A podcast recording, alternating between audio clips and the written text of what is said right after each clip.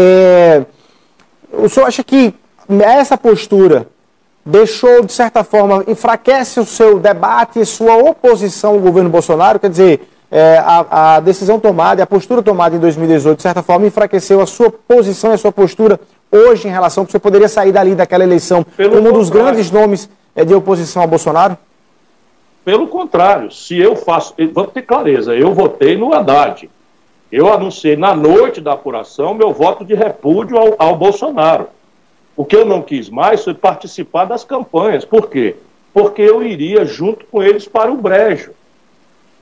Porque naquela eleição, o que, que eu fiz? Eu resolvi proteger, não a mim, mas os 14 milhões de brasileiros que eu, com 38 segundos na televisão, queriam um outro caminho que fosse fora desses ódios e paixões que estão acabando com a nação brasileira. Se eu vou para lá, eu simplesmente vou trair essas pessoas que já viam ali em toda a dificuldade que era necessário a gente dar um passo adiante. E eu resolvi correr o risco, eu vou ser fiel a isso, vou dar o um passo adiante e hoje eu estou seguro, porque se eu estou lá junto, o que, que, o que, que acontecia? Não tinha mais ninguém no campo, da, da, no campo progressista respeitável pelo povo brasileiro. Eu taria, estaria junto. Agora, o que, que o PT faz? Eles não querem fazer uma autocrítica, ficam chamando os opositores de fascista. Eu vou acreditar que 70% do eleitorado de São Paulo, Rio, Minas Gerais, virou fascista. Deu tantas vitórias para nós. A Dilma ganhou do Aécio, era uma desconhecida, ganhou do Aécio na, na, em Minas Gerais aí ficar chamando o povo de gado. Eu não penso isso, eu acho que a gente tem que ter autocrítica, não é para fazer punição para ninguém, é para a gente se reconciliar humildemente com o nosso povo. Sabe, o Brasil, Luiz, está entrando na pior crise da sua história. Essa mistura de 51 a 1.407 mortes, do jeito que a coisa está indo, as simulações vão falam em 120 mil mortes ali por setembro. A destruição de empregos no Brasil, você não tem ideia eu estou acompanhando, nós estamos destruindo ao redor de 1 milhão e 200 mil empregos com carteira assinada por mês, de abril para cá. Nós estamos destruindo a conta pública de um jeito que o déficit não tem, não tem rival e o país vai estar simplesmente quebrado. Se a gente não entender que é preciso deixar alguém protegido desses ódios e paixões, o Brasil vai entrar como, em risco de se esgaçar como nação. Bom, então o brasileiro, bem ou mal, assim, confirmando é, o que está satisfeito ou confirmando que era um desastre, é, já conhece Bolsonaro como presidente. Em 2018, não, era uma promessa de algo. É, o brasileiro agora já conhece. Para 2022, o Brasil, é, essa disputa, você acha que repete esse, esse antagonismo PT, que o presidente Lula já disse que, que é, o PT vai novamente, Bolsonaro, ou você acha que tem espaço, se criou agora, por se conhecer tanto o PT quanto o Bolsonaro, se criou, se criou definitivamente um espaço para a terceira via nesse país? Essa é a ideia é você criar um caminho que tem que ser baseado em ideias e não em dono da verdade, salvador da pátria, que isso é uma grande mentira, né?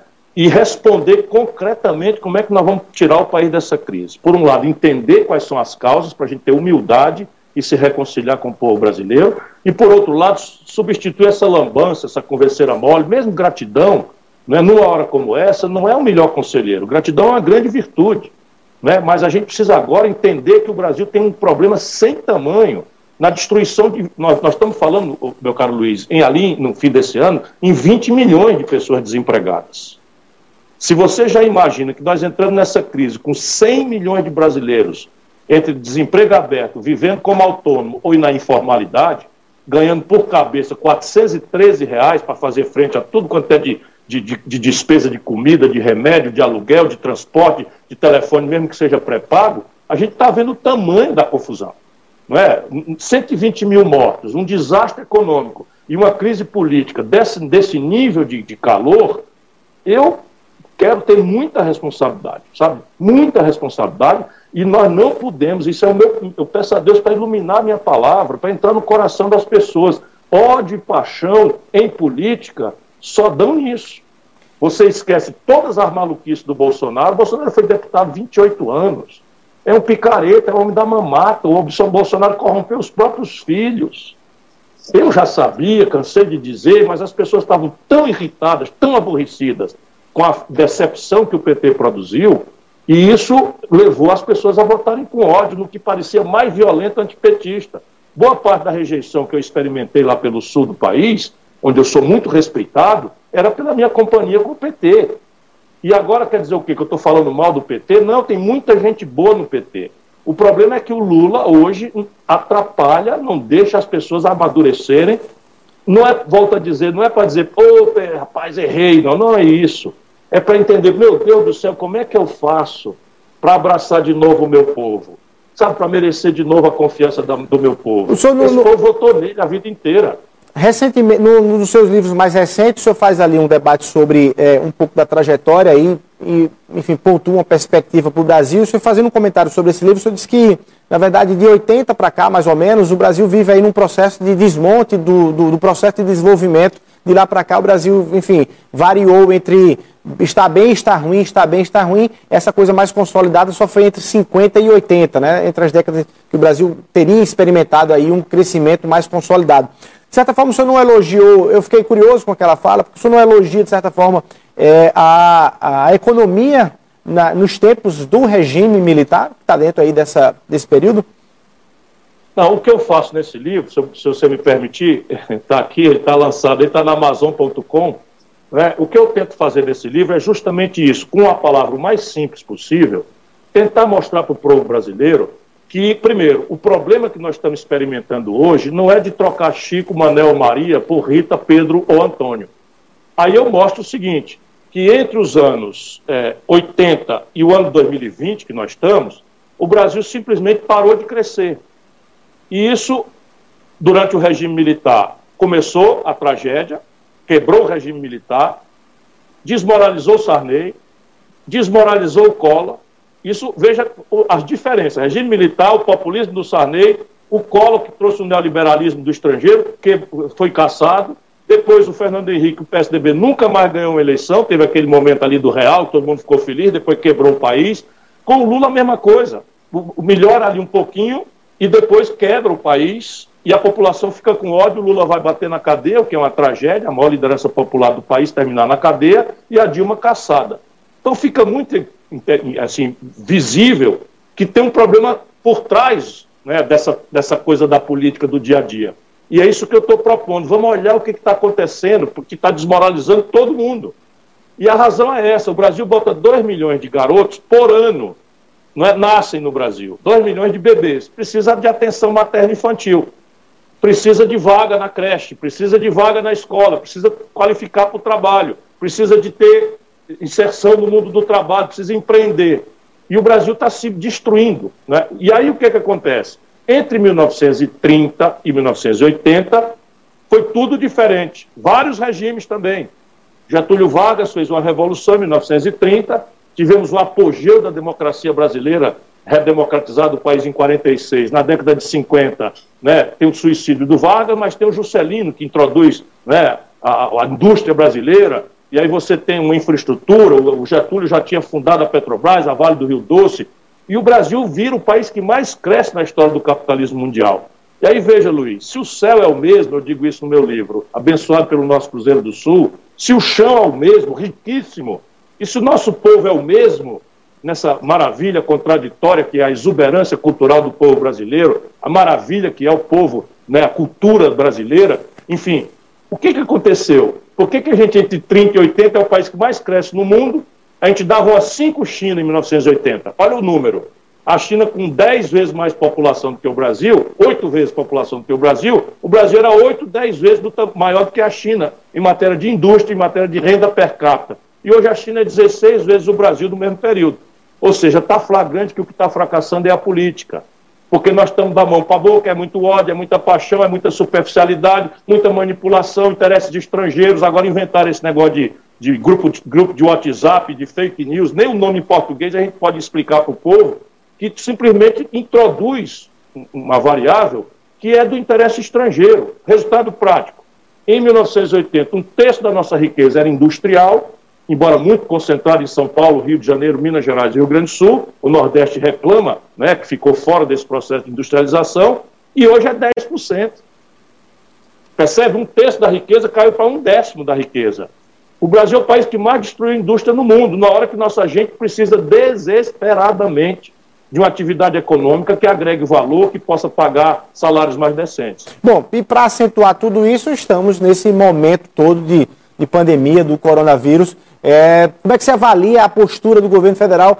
Todo mundo é, no mundo inteiro tem uma crise econômica, uma crise de saúde, e no Brasil a crise econômica de saúde e a crise política. No caso específico desse, desse enfrentamento da, da Covid, o governo federal distribuiu é, renda para a população vulnerável, inclusive num, num, volume maior do que o esperado, até para as pessoas que, algumas pessoas que não, não precisavam, é, que não mereciam, na verdade, não mereciam, ou, ou não, mas fez a distribuição, é, repassou recursos para estados e prefeituras, e o presidente Bolsonaro, de certa forma, é, enfim, adotou um discurso de ridicularizar um pouco a questão da doença.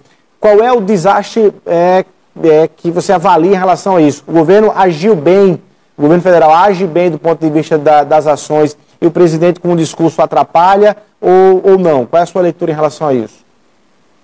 Veja, eu, eu sou muito responsável. Ali, quando abriu março, ensino de março, eu imaginei, vem aí uma crise de saúde pública sem precedentes no mundo, eu estou acompanhando isso lá fora, o Brasil tinha três, quatro semanas né, de, de, de, de atraso em relação ao que aconteceu na China e na Europa, a gente podia ter aprendido. Eu pensei, vou estudar o assunto e vou fazer uma. Eu sou um agressivo opositor do Bolsonaro, mas numa hora dessa a gente tem que baixar um pouco as armas e dar uma colaboração. Aí eu fiz uma carta aberta sugerindo uma opção de coisas para o governo nas quais eu estaria disposto a colaborar.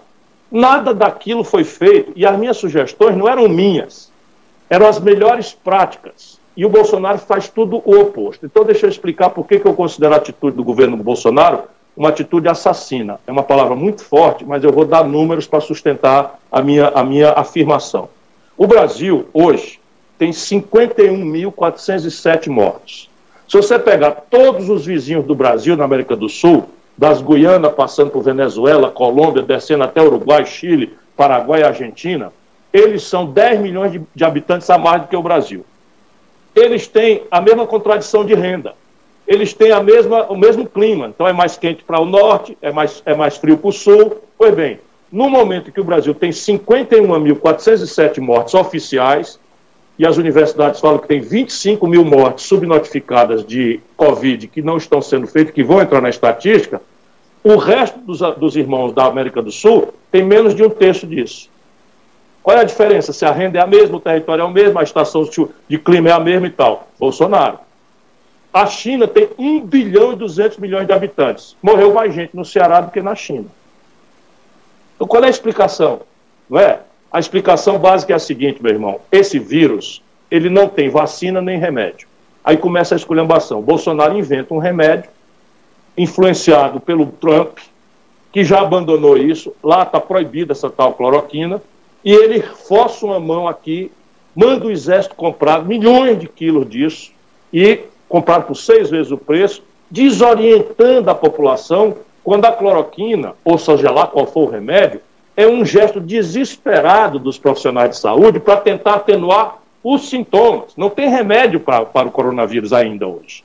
Então o que, é que os médicos veem? Você fica sem fôlego, morrendo, feito um peixe que foi tirado de dentro d'água, e os médicos estão ali correndo com uma coisa, com outra, com outra, ali com o monitor, testando. Cada um deles tem a ciência, se treinaram para isso. Eu nunca ouvi falar em político recomendar remédio na televisão. Morreu muita gente no Brasil por causa disso.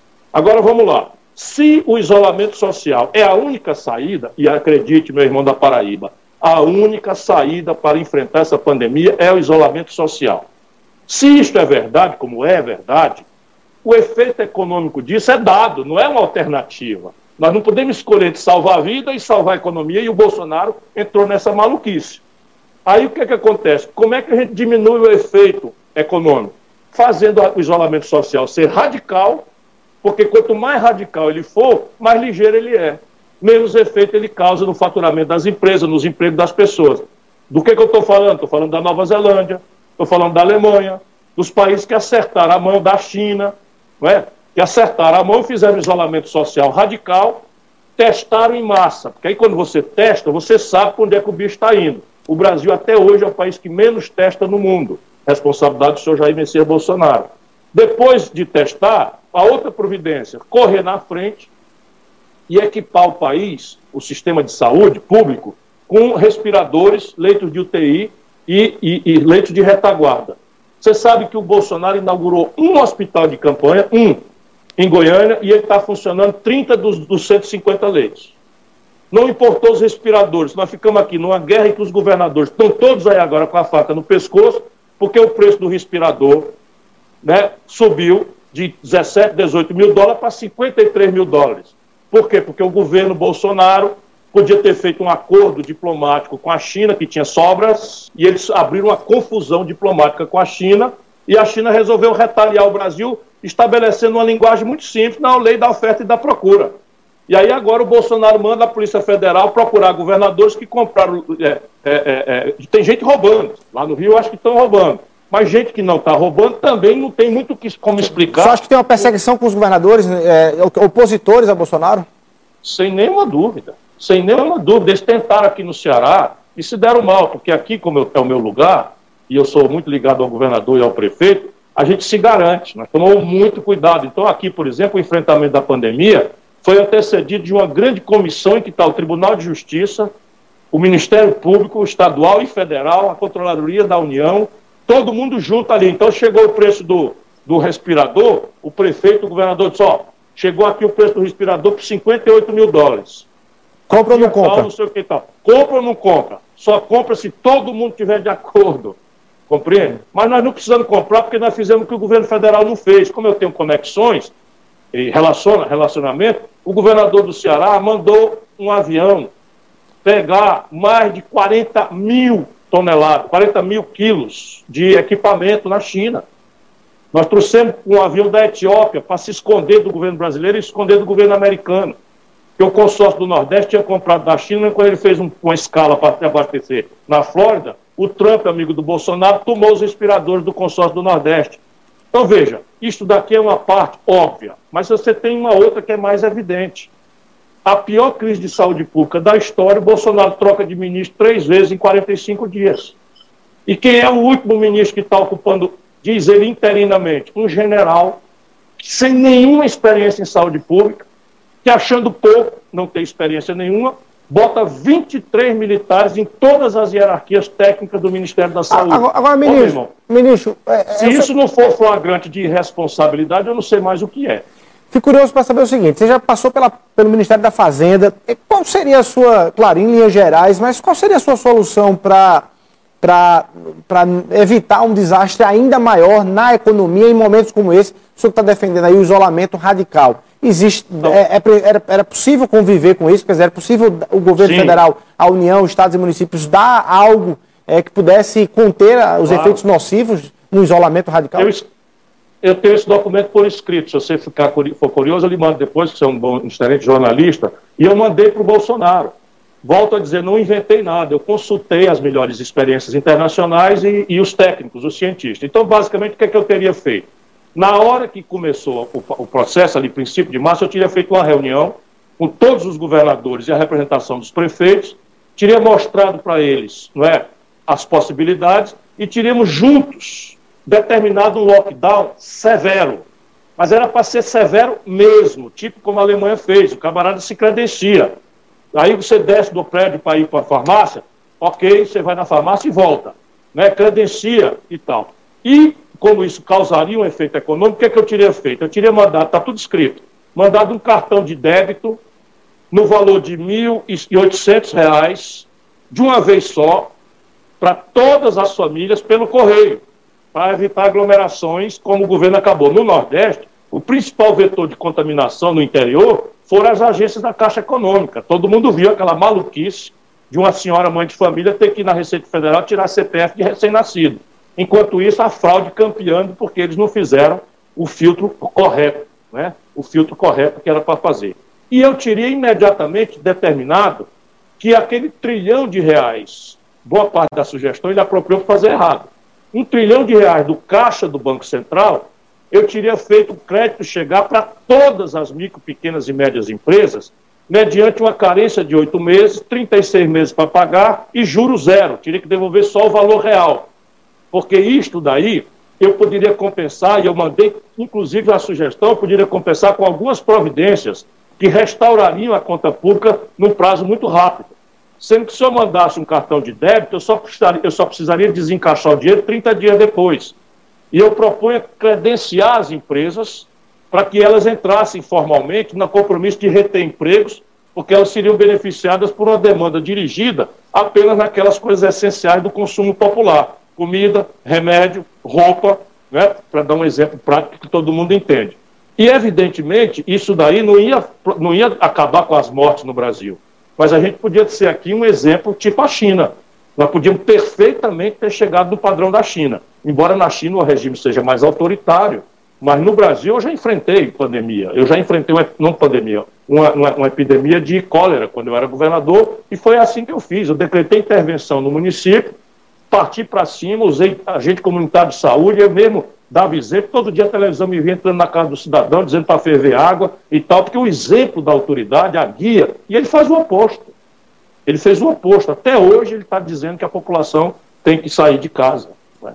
Bom, vamos falar de política, é, mas antes deixa eu só fechar com o assunto. Em 2018, aí só relembrando, você fez uma, lançou uma proposta que gerou ali um, um debate, talvez uma das propostas de, de, maior debate, que foi a questão, se não me engano, o nome era nome limpo, é isso? Nome limpo. A proposta, acredito que um, um, uma ação como essa, para agora, no pós-pandemia, ela deve estar, tá, enfim, encontrar até mais brasileiros inscritos, e para o telespectador relembrar, era uma proposta que, em linhas gerais, ela apontuava o pagamento ou pelo menos a redução do pagamento das dívidas dos brasileiros. Eram mais de 60 milhões de brasileiros que tinham nome no SPC, é, o nome, abre aspas, sujo no, na questão do crédito. É, essa proposta você está na gaveta, ela está viva ainda, você tem debate com ela, ela é, ela é completamente adequada no, no Brasil de hoje? Ela era muito adequada, podia já ter virado o jogo em 2019, mas ela foi levada ao deboche porque o sistema financeiro brasileiro são apenas cinco bancos e controlam a grande mídia. E eles montaram esse fluxo em que a população está com o nome sujo, mas ela, um ou outro, ou dez, ou cinco, ou sete por cento, todo mês bota a prestação em dia para poder assinar a ficha do emprego, para poder, enfim, percebe? E aí ela pega, paga e paga com casca e tudo. Paga com taxa de juros sobre juros, paga com taxa de permanência, paga com multa e tal. E aí eles debocharam, quando isso é uma coisa simples de ser entendida, e é mais grave agora, porque quando a gente começou a proposta, nós tínhamos 6, 63 milhões e 700 mil pessoas no SPC. E 6 milhões, 5 milhões e 500 mil empresas no Serasa, porque tinha também uma proposta para as empresas. E aí a ideia não é dar dinheiro para ninguém, a gente faz isso aqui em Fortaleza, meu irmão, o povo brasileiro é porque é escravizado mesmo. A gente faz aqui em Fortaleza todo mês, eu sei o que eu estou fazendo. A gente dá, dá assessoramento, o cidadão, em vez de ser avulso, de estar na mão do banco, que, né, do crediarista, da, da companhia de água, da companhia de telefone, da companhia de energia, desvalido, a gente aqui junta todo mundo, o nosso PROCON da Prefeitura de Fortaleza, né, ajuda o cabra, aí a gente consegue, sabe quanto, Luiz? 90% de desconto. Moleza. E é por quê? Porque esse é um dinheiro que está perdido, por um lado, e é o dinheiro que é artificial, que o camarada fez um crediário né, na, na Casa Bahia para comprar um, um, forno de micro-ondas de 400 reais, perdeu o emprego, perdeu a renda, e aí, de repente, os 400 reais virou 1.700, 2.000, 2.500 reais, e o cara não tem a menor chance de sair disso se não houver um apoio em que, de um lado, você vai, vai pagar, mas desconta os abusos. E parcela aquela parte, que é os 10% que fica. Sabe quanto é que custa isso, meu irmão? Vai ficar ridículo agora. 25 bilhões de reais de empréstimo. Estou propondo dar nem um centavo a ninguém. Se a gente fizer aqui no Brasil o que a gente já faz em Fortaleza, a dívida total antes da pandemia era 240 bilhões. Corta 90%, dá 24 bilhões. 24 bilhões, você reparte isso em, em, em 25 meses, né? por 64 milhões, a, a prestação para o cidadão vai ficar entre 30 e 40 reais por mês. Aí o cabra volta. E é para caridade? Não é porque 60% da atividade econômica de um país como o nosso depende do consumo das famílias. Ninguém precisa ser gênio da economia para entender. Se o consumidor, a família consome, o comércio vende mais e contrata mais gente, não demite funcionário. Se o comércio vende mais, ele encomenda mais da indústria.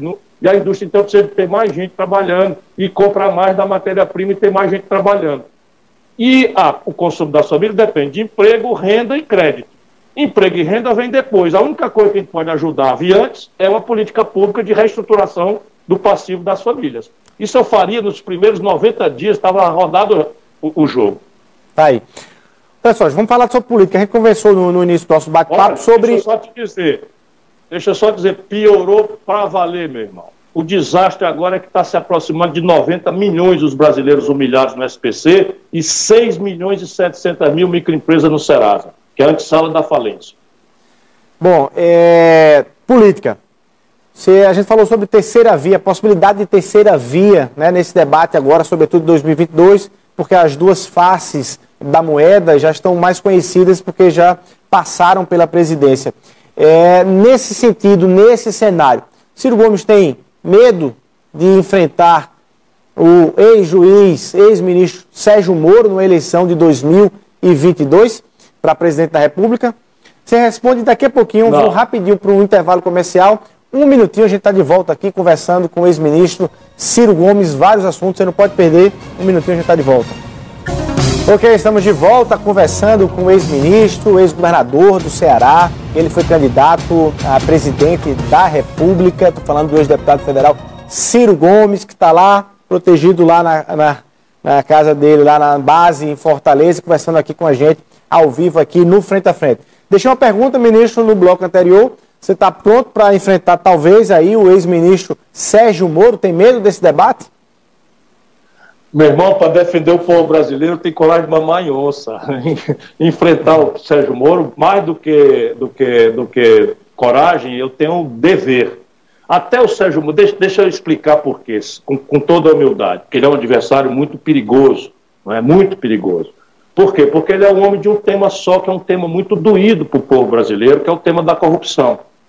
Então, esse tema é um tema que, empacotado pelos grandes jornais, pelas grandes TVs do sudeste do Brasil, acabam comovendo, citando a população que passa uma vida difícil, né? desemprego, né? dificuldade para criar os filhos, a ronda da violência, o medo, a precariedade o desrespeito no posto de saúde, a vida rotineira do nosso povo, um terceiro turno de trabalho dentro de ônibus, né? correndo para cá e para lá atrás de emprego, enfim quem tem a alma ligada na vida do povo, como eu, eu não sou, não sou de nenhum aristocracia, não. Fui educado na escola pública do interior do Nordeste do Brasil, em Sobral.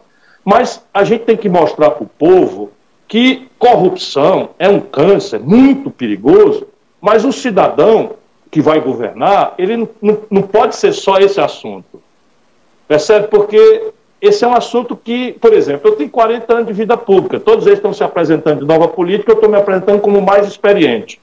Então, vamos ver se o povo brasileiro prefere entregar o Brasil para um amador que até o dia que ele souber onde é que fica Cajazeira, né, eu vou dizer para ele que é uma cidade linda que eu já visitei umas 10 vezes né, no interior da Paraíba, ali já na fronteira com o meu Ceará, até de saber onde é Cajazeira, já passou a, a eleição. Qual é a experiência desse homem com saúde pública, pelo amor de Deus? Qual é a opinião dele no momento da pandemia? Né? E a economia brasileira, a maior desindustrialização do Brasil, e o sistema de imposto, que só pesa na classe média, no povo trabalhador e que os ricões não pagam. Mas, como o Bolsonaro está se desmoralizando, isso é que eu acho, a velha, né, os barões do Brasil, os, os ricões do Brasil, estão desesperados, porque o Bolsonaro não era o candidato deles. Bolsonaro é o não tem tu, vai tu. O candidato deles era o Alckmin. Juntaram tudo ali, tempo de televisão, dinheiro e a força do mundo todo, e o povo não quis. Não quis. Aí tentaram o Amoedo, tentaram o, Alckmin, tentaram o, o, o Meirelles e tal. Não deu. Aí não tem tu, vai tu. Né? E, o, e, o, e o PT cometeu o erro de botar um cabo que tinha perdido a eleição no primeiro turno, um ano antes, na, na reeleição dele de São Paulo. Essa é outra imprudência do Lula. Onde é que ele foi achar o, o, o, o, o, o Haddad? Achou o Haddad um candidato que tirou 16% na reeleição. Perdeu em todas as zonas de São Paulo, na zona do rico, na zona do pobre, na zona da classe média, e perder eleição é uma coisa muito legítima, normal, mas em todas as urnas, alguma coisa estava sendo dita pelo.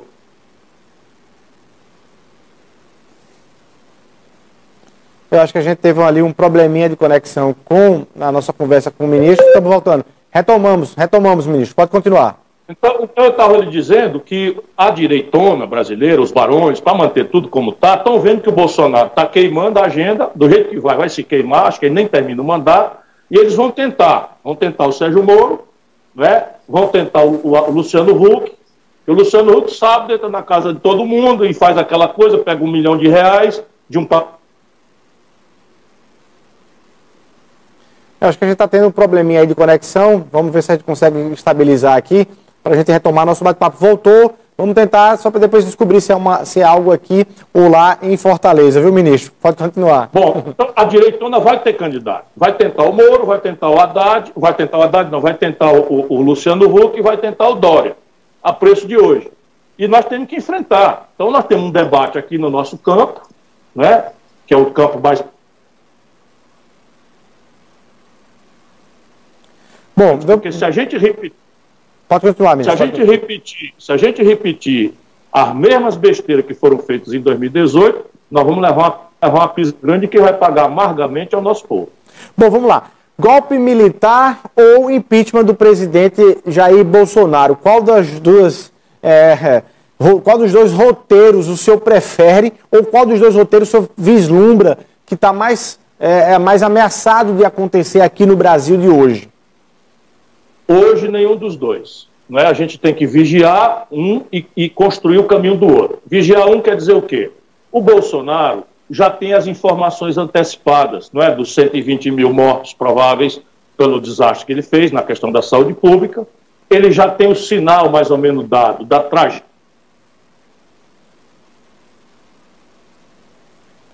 Mas acho que a gente vai, se, se continuar desse jeito, vamos voltar, talvez a gente volte, ministro, até por telefone para a gente dar, continuar nosso papo. Está voltando aí, é, mas vamos, vamos tentar aqui. Qualquer coisa, a gente volta até por telefone para a gente concluir essa conversa. Muita gente, inclusive, já tem perguntas aqui é, no Instagram para o ministro para a gente fazer no último bloco. Pode continuar, ministro. Então vamos ver. Eu não acho que haja ambiente, nem dentro do Brasil, nem fora, no estrangeiro, nas relações internacionais, para um golpe militar. Ok, vamos rapidinho para o intervalo, um minutinho, a gente tenta aqui estabilizar com o ministro e volta aqui ao vivo, no frente a frente, conversando com Ciro Gomes. Rapidinho.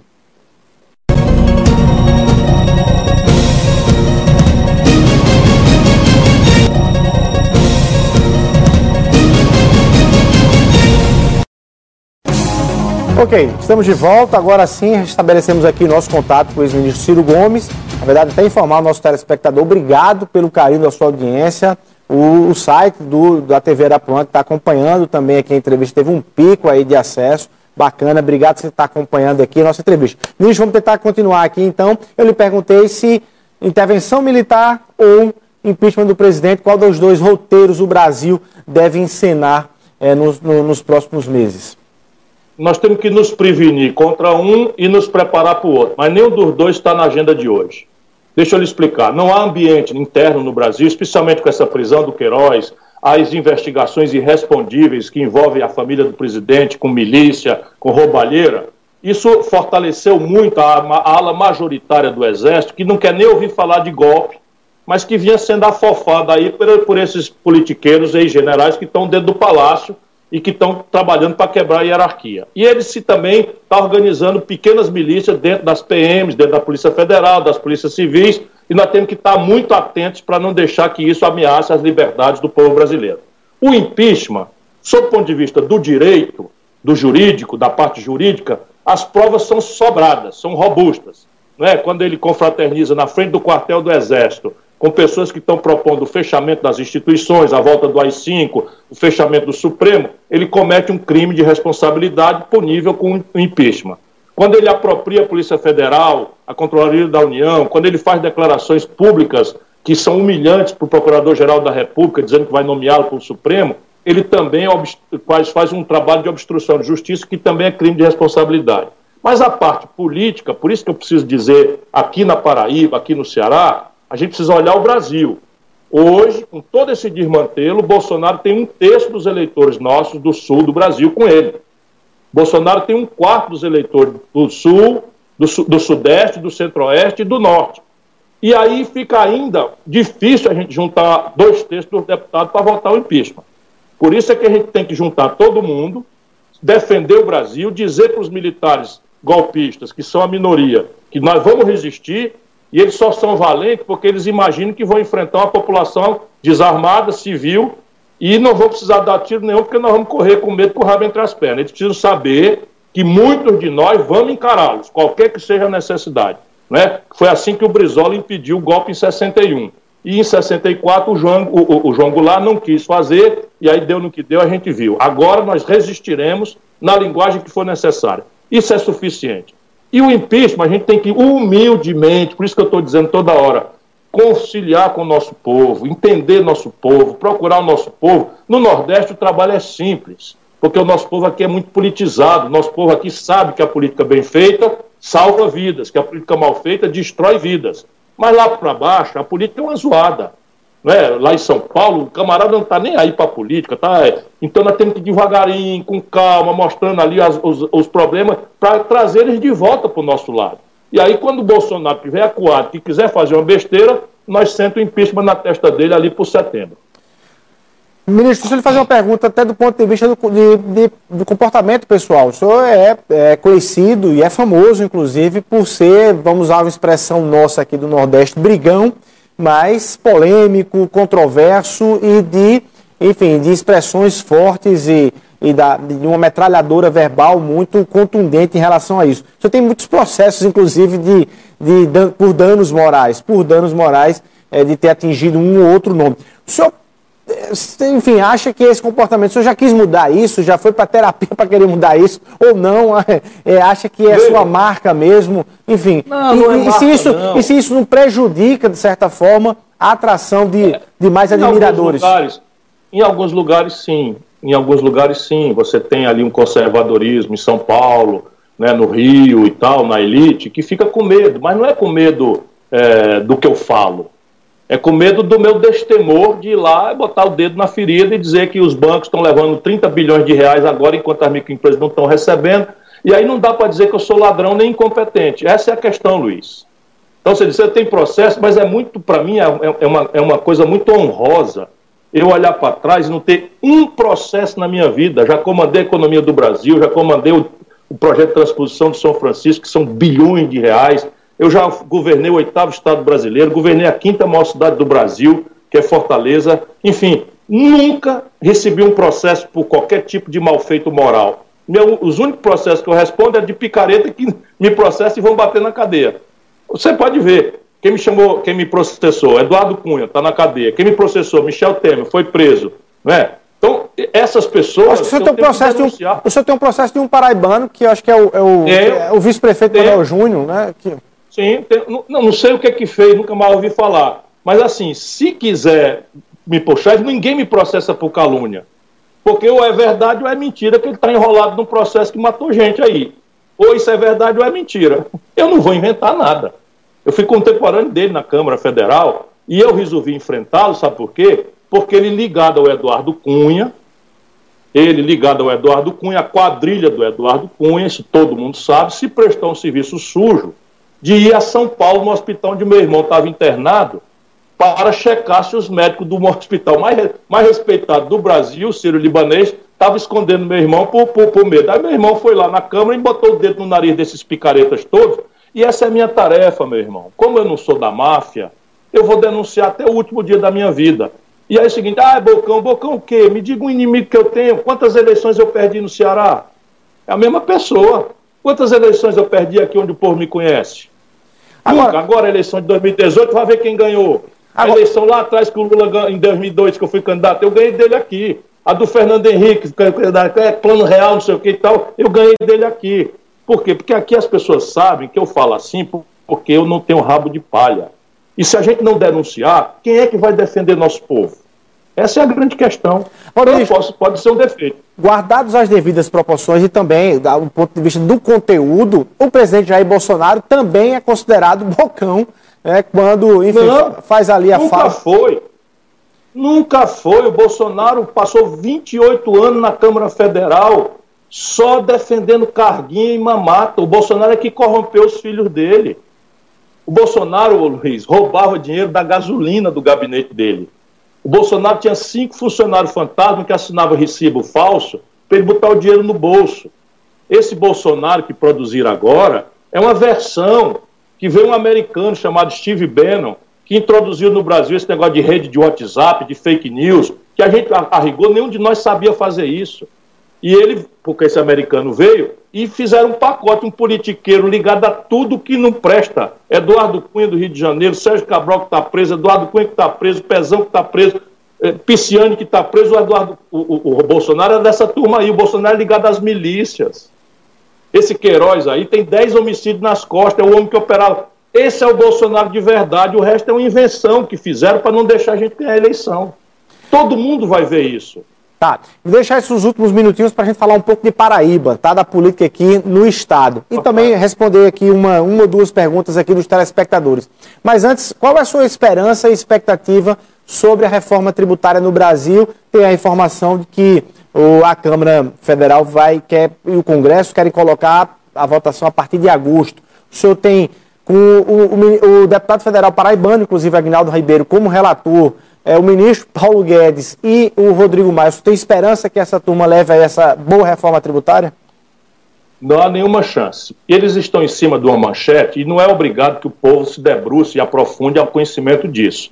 Portanto, não, eu quero lhe dizer, Luiz, que não há nenhuma proposta de reforma tributária hoje para deliberar na Câmara. Tem uma PEC. O que está ali, pois é, o que está ali não, não pode ser chamado de reforma tributária é um esforço de simplificação da, da tributação impertinente que o Brasil tem hoje e que simplesmente liquida o Nordeste.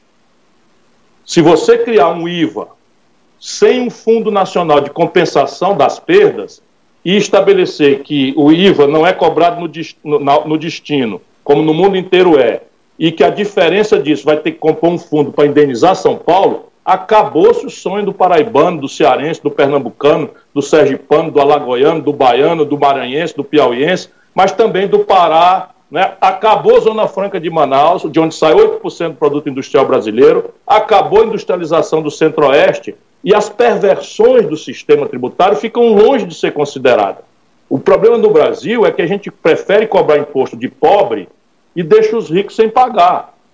O que, é que eu estou querendo dizer? Uma cidadã paraibana não é, de, de, de, de João Pessoa, quando ela é diarista, que ela faz uma ligação no celular pré-pago, 40 de cada 100 reais que ela gasta é imposto, sem ela saber. Percebe? Enquanto isso, a grande herança, nos Estados Unidos cobram 20, 29%, no Brasil cobra 4%. Grande herança é o seguinte: é patrimônio acima de 10 milhões de reais. Esqueça a classe média, não tem que cobrar mais nada. O Brasil não cobra tributo sobre lucros e dividendos empresariais. É só o Brasil e a Estônia. Percebe? Os bancos levaram 59 bilhões, distribuíram para cinco famílias, oito famílias, nem pagaram nem um centavo. Você morre com 27,5% na, na, no seu rendimento, na fonte, porque esse é, é se, se, for pessoa física, se for pessoa jurídica, uma pessoa paga 15% e banco não paga nada de imposto de renda.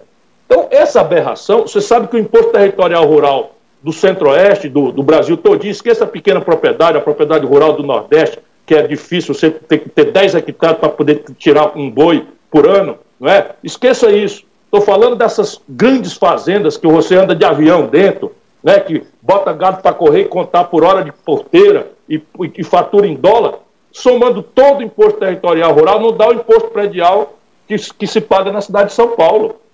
O, o cidadão que está nos ouvindo agora, se parou um pouquinho ali para tomar uma água, carregando uma, uma sacola nas costas para ganhar cinco reais, pague PVA da moto. O João Dória tem um jatinho comprado com dinheiro do. O, o João Dória tem um, o Luciano Huck tem outro, jatinho comprado com dinheiro público do BNDES, não pague PVA. Qual é a explicação disso? Está vendo por que eu sou bocão?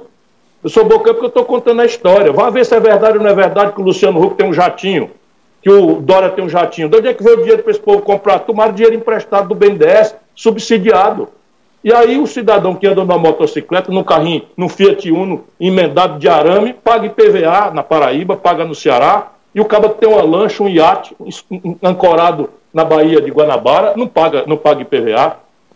Ah, esse é o ministro, ex-ministro Ciro Gomes, presidenciável, ex-deputado federal, ex-governador do Ceará. Vamos encerrar aqui com algumas perguntas, ministro. Oh, então, com a proposta do, da... que está lá não trata de nada disso. Cria um IVA, mas o IVA que é para ser cobrado no destino, encerrando a injustiça de hoje, você, você liga uma, uma, uma, uma, uma televisão na periferia de João Pessoa, o dinheiro da, do imposto da televisão vai bater em São Paulo, pelo sistema de crédito na, na, na origem. O IVA, que é o que o mundo todo faz, esse dinheiro ficaria em João Pessoa. Na origem. Mas o que, é que eles estão fazendo? A diferença, eles querem que recolha de volta para São Paulo. Que é isso, meu irmão? Aí sabe o que? A ferramenta que a gente tem para atrair a indústria, eu fiz isso no Ceará. O Ceará é o maior polo industrial de calçado do Brasil. Sou o maior exportador. Nós nem somos sede da matéria-prima, nem é o mercado aqui. O que, é que a indústria vem fazer no interior do Nordeste? Se eu não tiver uma ferramenta de atração de, de, de, de, de, de indústria, eles chamam isso de guerra fiscal. Vou fechar uma pergunta do, do advogado Diego Lima aqui, está dizendo o seguinte, está até repassando a pergunta de, de, de outra pessoa, é o seguinte, ministro, os bolsonaristas alardeiam que o STF é comunista, que os partidos de esquerda e alguns de direita também são comunistas, que as TVs são comunistas. Para o senhor, o que há de comunismo no seu partido, é, nas instituições e na mídia e nos partidos de esquerda no, no geral? Posso falar uma coisa assim, mais, mais mal educada? Já passou claro, já passou, já passou do horário. Assim, essa turma só falta comer merda, viu? Para completar aquilo que a gente chama de doido aqui no Ceará. Porque doido mesmo é aquele que rasga dinheiro e come merda. Então, essa turma que vê isso, meu irmão, o comunismo não existe mais. A extinta União Soviética morreu. A China virou um turbocapitalismo violento. Olha, eu vou para não dizer que não tem um comunismo, tem lá na pequena Coreia do Norte, não é? Que é um satélite ali para vigiar a presença da influência norte-americana na Coreia do Sul e no Japão, que os chineses usam, e mais nada. Né? Comunismo, que é isso? Abolir a propriedade privada dos meios de produção, isso não existe mais em nenhum lugar do planeta Terra. Então, isso tudo é, é negócio de, de, de, de, de, de mula sem cabeça para assustar menino abestado.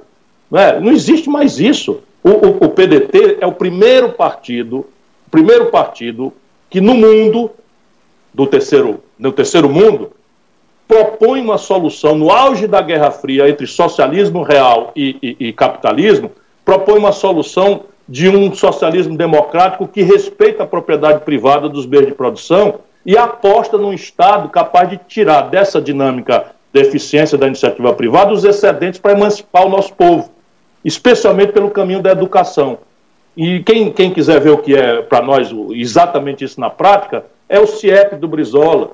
Ou o Ceará tem hoje um de cada três estudantes de nível médio numa escola pública em tempo integral, profissionalizante, e sai de lá com um estágio remunerado pago pelo governo. Isso é o que nós queremos para o Brasil. Respeitar a propriedade privada, apoiar o pequeno produtor, o pequeno empreendedor, o médio, o grande, porque cada um tem seu papel. Mas fazer uma cobrança de um sistema tributário justo que diga de onde vem o dinheiro para a gente educar o nosso povo com qualidade, né? dar saúde à família brasileira tirar o atraso da infraestrutura, especialmente capacitar científica e tecnologicamente nossa base produtiva, sem o que nós vamos morrer como nação. O resto é conversa mole. Estou dizendo, um cabo que acusa o Supremo Tribunal Federal de ser comunista é porque ou está muito pertinho de comer merda ou e rasgar dinheiro. Ou seja, doido. Tá aí, Ciro Gomes, sem freios e autêntico. Ministro, agradecer, bom bate-papo, agradecer sua participação aqui no Frente a Frente. Muito obrigado, uma boa noite. Obrigado, Luiz. Forte abraço. Um abraço a gente querido da Paraíba. Bom demais, tá aí. Você acompanhou o ex-ministro Ciro Gomes no bate-papo aqui. Queria agradecer o carinho da sua audiência. A gente vai ficando por aqui e na segunda-feira tem mais frente a frente aqui na sua TV Arapuã.